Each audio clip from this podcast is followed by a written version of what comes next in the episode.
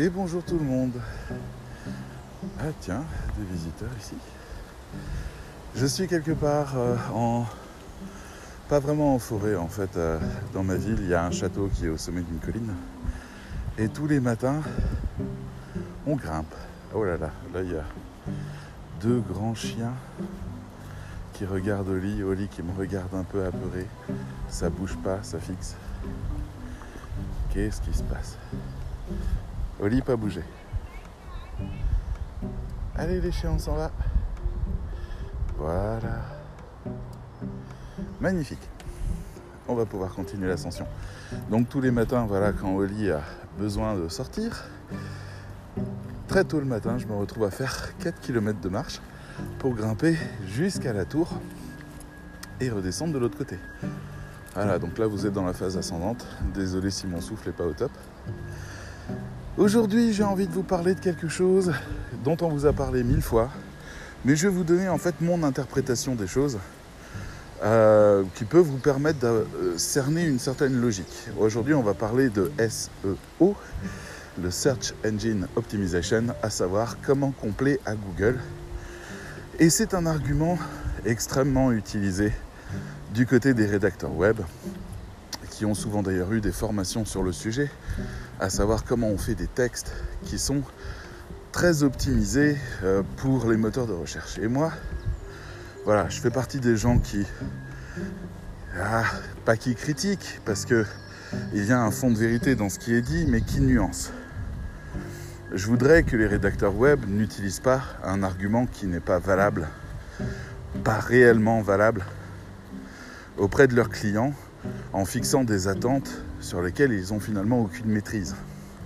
Parce que oui, votre texte peut être extrêmement bien optimisé.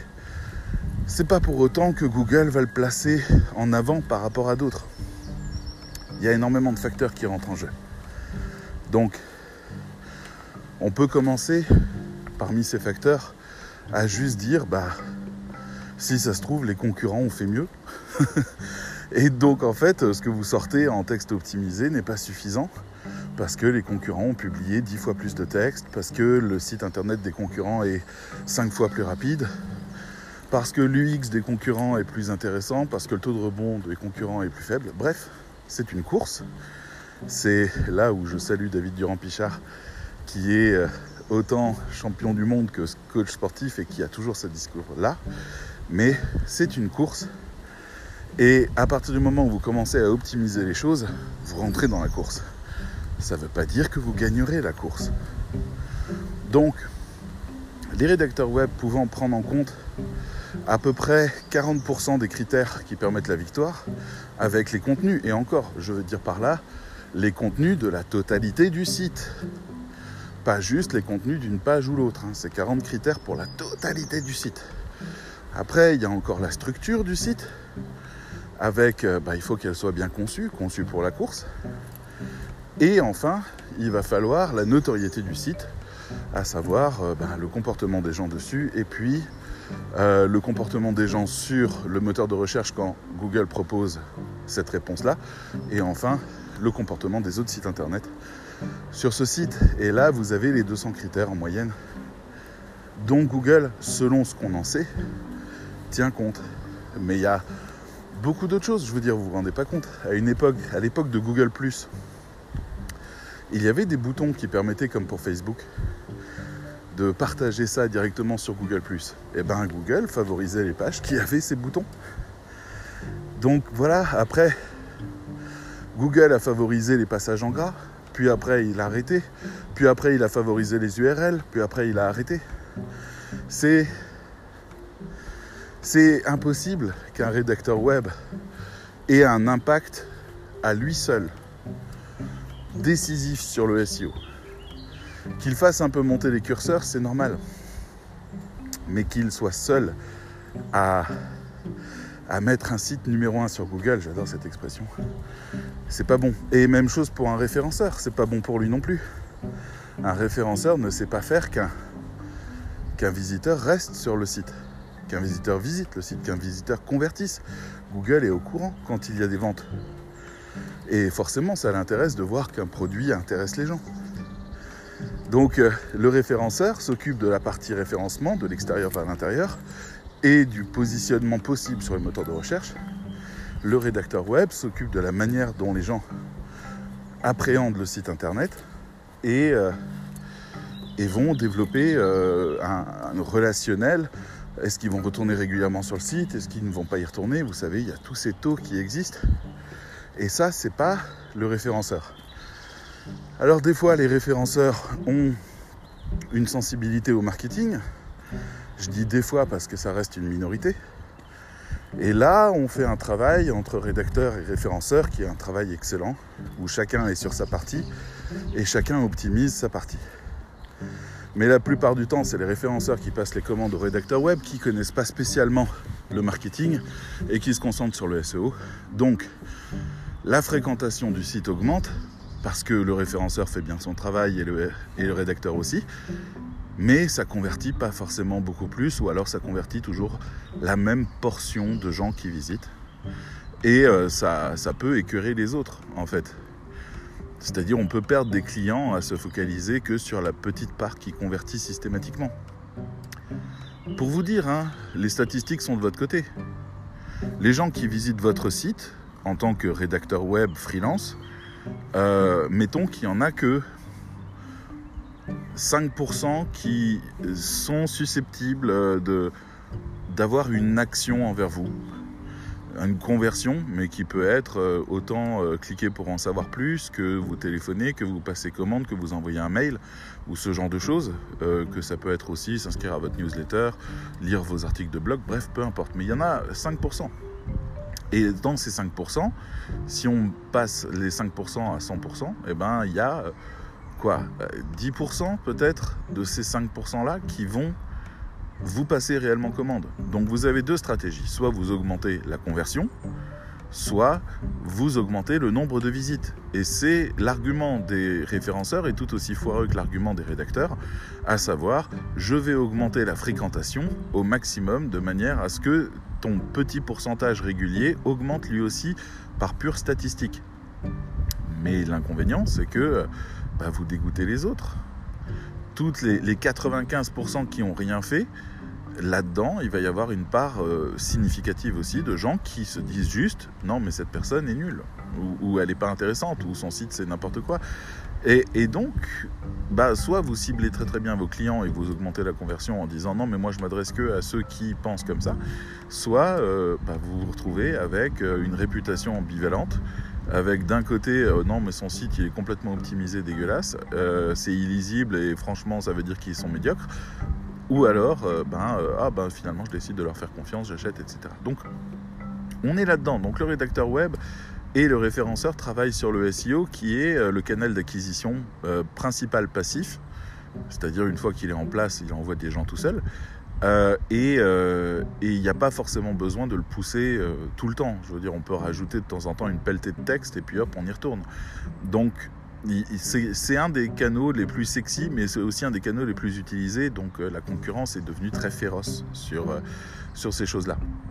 Alors je ne vais pas vous dire oui mais le rédacteur web il doit devenir autre chose, il doit faire autre chose. Je veux dire c'est mon discours. Moi je dis que euh, on a un pouvoir sur la conversion à partir du moment où on maîtrise mieux les contenus et moi j'enseigne aux gens à comprendre la cible, le persona, la stratégie marketing, la stratégie éditoriale et réussir à proposer à ses clients des textes qui augmentent les conversions. C'est parce que c'est là où on est bon, c'est là où on sait faire, c'est là où on manie la langue et la relationnelle et la communication. Donc passons ça. En fait, pour vous dire, je, voulais vous dire ce matin en fait ce que je pense du SEO et comment je vois le SEO. Un texte SEO notamment. En fait, vous avez déjà quelque chose qui s'y rapproche et qui peut vous permettre d'en comprendre la logique. C'est dans les supermarchés les rayons diététiques ou les rayons euh, équilibrés ou les rayons light ou je sais pas, peu importe. Vous avez donc quand un texte est optimisé SEO, eh ben c'est de la euh, comment ça s'appelle Euh, Ah zut, j'ai nutrition en tête, c'est pas ça Euh, Ah zut. Diététique, on va dire diététique. C'était l'autre mot que je voulais, mais bon, c'est diététique. Voilà, c'est de la diététique. C'est-à-dire que le texte a été parfaitement écrit et pensé pour être très très bien assimilé par un algorithme informatique, afin que l'algorithme sache très bien comment le classer et puisse évaluer des critères de qualité ou autres. C'est exactement comme quand vous prenez un plat euh, tout préparé, par exemple, en supermarché, et qu'on vous annonce euh, bah, qu'il va vous permettre de maigrir. Maigrir, optimiser vos chances de conversion, disons ça comme ça, auprès du sexe qui vous intéresse. Et euh, donc en fait devenir rentrer dans les canons, devenir plus sexy, etc. etc. C'est la promesse de tous ces trucs. Et vous en avez plein, hein, des sodas diététiques, euh, les pains euh, qui permettent de faire des régimes, les pains complets, les les plats tout préparés de chez euh, Weight Watchers et compagnie, tout ça c'est de la diététique, c'est exactement comme les textes optimisés SEO que vous vendez à vos clients. Alors, vous en avez l'expérience et vous comprendrez immédiatement ce que je veux dire, je pense. Un texte optimisé SEO ne permet pas au site de devenir sexy. C'est pas suffisant. Un texte. C'est pas suffisant dix textes. Ce qu'il faut, c'est que il y a un changement de mode de vie du site même que tout ce qu'il fasse soit optimisé SEO pour devenir sexy, mais qu'il fasse aussi attention à tous les autres critères de Google. Vous avez peut-être déjà reçu des alertes de la Search Console qui vous dit euh, attention, il y a des images qui débordent du cadre, attention, il y a des textes qui deviennent trop petits sur mobile ou ce genre de choses. Euh, ils ont d'ailleurs sorti les Web Vitals maintenant, qui sont donc un outil de Google qui permet de checker directement sur le site internet à quel point vous êtes cohérent. Et là, on retrouve Michelle Obama qui essaye de convaincre tout le monde de faire du sport pour maigrir. Parce que oui, le but c'est de maigrir. Le but c'est d'avoir un site internet non pas euh, euh, famélique, mais optimisé, taillé euh, comme un avion de chasse et capable de gagner la course. Donc ce que vous faites, vous, c'est nourrir d'une manière plus diététique le, site internet, et ça c'est très bien. Mais si de l'autre côté, il, se goinfre de saloperies à droite à gauche, ou si de l'autre côté, euh, il n'est pas capable de faire suffisamment de sport parce qu'il n'est pas assez rapide, il n'est pas... Je veux dire, si, si les autres critères tiennent pas, si vous avez déjà eu l'occasion de faire un régime, vous savez à quel point ça demande de la discipline générale. Générale pour pouvoir réussir à faire performer les choses. Je me souviens que euh, il y a, devait être 2013-2014 avec Laurent Bourrelli, en fait, quand je travaillais avec lui. Euh, il m'expliquait toutes ces choses-là et j'avais résumé en disant donc en fait nous on est nutritionniste et c'était vraiment quelque chose qui matchait bien dans l'idée. Euh, on est nutritionniste, on, travaille à l'hygiène du site d'un point de vue SEO. Mais de l'autre côté, vous savez très bien que si vous vouliez maigrir purement et simplement, vous prenez des légumes, vous les passez à la vapeur ou vous les faites bouillir, vous bouffez ça avec, euh, rien d'autre, hein, un petit bouillon, et puis vous mangez ça pendant euh, un mois et puis vous perdez 10 kilos. Le problème, c'est que mentalement, vous n'y arrivez pas parce que bah justement, il vous faut de la diversité. D'où le fait qu'on vous sorte des catalogues et des palanquets de recettes de cuisine légères, donc diététiques, donc optimisées pour votre corps, qui vous permettent d'avoir une diversité satisfaisante. On vous explique comment faire des mousses au chocolat light, comment vous faire des burritos light, comment vous faire des hamburgers light, parce que vous devez tenir la distance et ça doit rester sexy. D'où la deuxième partie du rédacteur web, qui est de rendre les textes, en plus d'être diététiques, sexy. Sexy pour les lecteurs. Optimisé pour leurs envies. On n'est pas là pour tartiner de la connerie, on n'est pas là pour euh, raconter des choses, on n'est pas là pour mettre du gras dans le texte, vous voyez, du blabla pas utile, de, du volume de texte. On n'est pas là pour ça, on est là pour donner quelque chose qui fonctionne bien avec lui aussi. D'une manière métaphorique, je dirais, le site internet c'est un corps, les euh, articles optimisés c'est de la nutrition de qualité et le visiteur, c'est le regard euh, de, l'être désiré euh, sur nous. Vous voyez, il faut que ça reste sexy, il faut que ça donne envie, il faut que le corps devienne désirable. Donc après, euh, bon, au cas où il y ait des gens qui se posent cette question-là, je ne fais pas partie, et vous l'avez sans doute vu sur les photos, de gens convaincus euh, qu'il faut forcément être mince et maigre pour plaire. Mais dans l'idée générale des régimes, je m'en suis tapé je ne sais pas combien, et je comprends vraiment bien cette mécanique de la discipline qui mène au canon, qui mène le, canon, la norme, qui mène à entrer sur un marché et à rentrer dans une compétition. Si jamais compétition il y a. Personnellement, j'ai toujours vu mon poids comme un filtre très utile qui permet euh, de savoir euh, euh, si les gens s'intéressent à moi ou s'ils s'intéressent juste à mon corps. C'est très pratique. Ça permet de filtrer. Ok, je crois que Oli va se retrouver sur Instagram. Elle était en train de flairer le cul de quelqu'un et une personne apparemment l'a filmé. Bonjour. Je sais pas. Si vous voyez Oli en train de flairer le cul d'un chien blanc euh, sur Instagram, faites-moi signe. Les gens sont bizarres. Bref, vous êtes au cœur de la question. D'accord? Quand vous promettez à un client de faire du SEO, vous avez raison. Vous avez raison, c'est très très bien pour lui. Mais c'est exactement la même chose que euh, Comme J'aime qui vous propose euh, de commander des plats tout prêts. C'est exactement la même chose, il vous manque tout le reste. Bonjour. Oli. Oli, non, reste. Ah oui, là vous venez d'entendre Oli qui remettait un garçon en place. Donc c'est un peu le même raisonnement. Comme j'aime vous dit, si vous bouffez notre cuisine, vous allez maigrir, vous allez devenir sexy, vous allez devenir machin. Ok, la promesse est là. Vous pouvez bouffer ça, mais si vous bouffez à côté euh, des, voilà, des, cochonneries euh, entre les repas ou ce genre de choses, ou si vous faites pas suffisamment de sport, si vous bougez pas suffisamment, etc. Et eh ben en fait, vous dépensez votre argent auprès de Comme J'aime, et Comme J'aime n'est pas responsable du fait que ça marche pas. Et Comme J'aime, c'est le rédacteur web. Comme J'aime vous promet de perdre du poids si jamais vous respectez l'intégralité des des critères. C'est comme euh, les publicités pour Contrex il y a quelques années, je crois qu'ils ont arrêté, qui disaient votre partenaire minceur. Je sais pas si c'était Contrex, je crois que c'était Contrex, les bouteilles d'eau. Et votre partenaire minceur, il y avait un, petit astérisque qui disait dans le cadre d'un régime adapté et hypocalorique et euh, un exercice régulier. Voilà. J'ai des scooters maintenant qui se baladent. Ah, c'est jeune. Il est passé devant moi et il a fait un une roue. Juste pour me montrer qu'il en avait rien à foutre de moi. Parce que là, on est au milieu d'un parc dans la roseraie, donc il n'y a vraiment pas trop de raison euh, de voir ça. Bref, Contrex disait si jamais vous faites pas le régime qui va avec et le niveau d'exercice qui va avec, euh, boire de l'eau changera rien. Mais c'est une manière de dire que boire de l'eau change rien en fait. Mais bon, c'était un argument publicitaire. Votre partenaire minceur euh, rentrez dans un programme de régime grâce à l'eau Contrex. Buvez un litre et demi d'eau Contrex euh, par jour et puis vous maigrirez. Buvez un litre et demi d'eau de n'importe quoi, ça marche pareil en fait. mais surtout bouffez moins et faites du sport. Donc, quand vous dites à votre client, écoutez, moi je peux vous catapulter numéro 1 sur Google, j'ai envie de dire ok. Ok, dites-le. Mais, ajoutez le petit astérix exactement comme pour Contrex. À la condition, cher client, que vous optimisiez votre site et que vous travaillez également la notoriété extérieure dans le triptyque, je vais faire ma part et grâce à mon travail, vous serez optimisé sur les requêtes qui vous intéressent. Et là, je suis d'accord.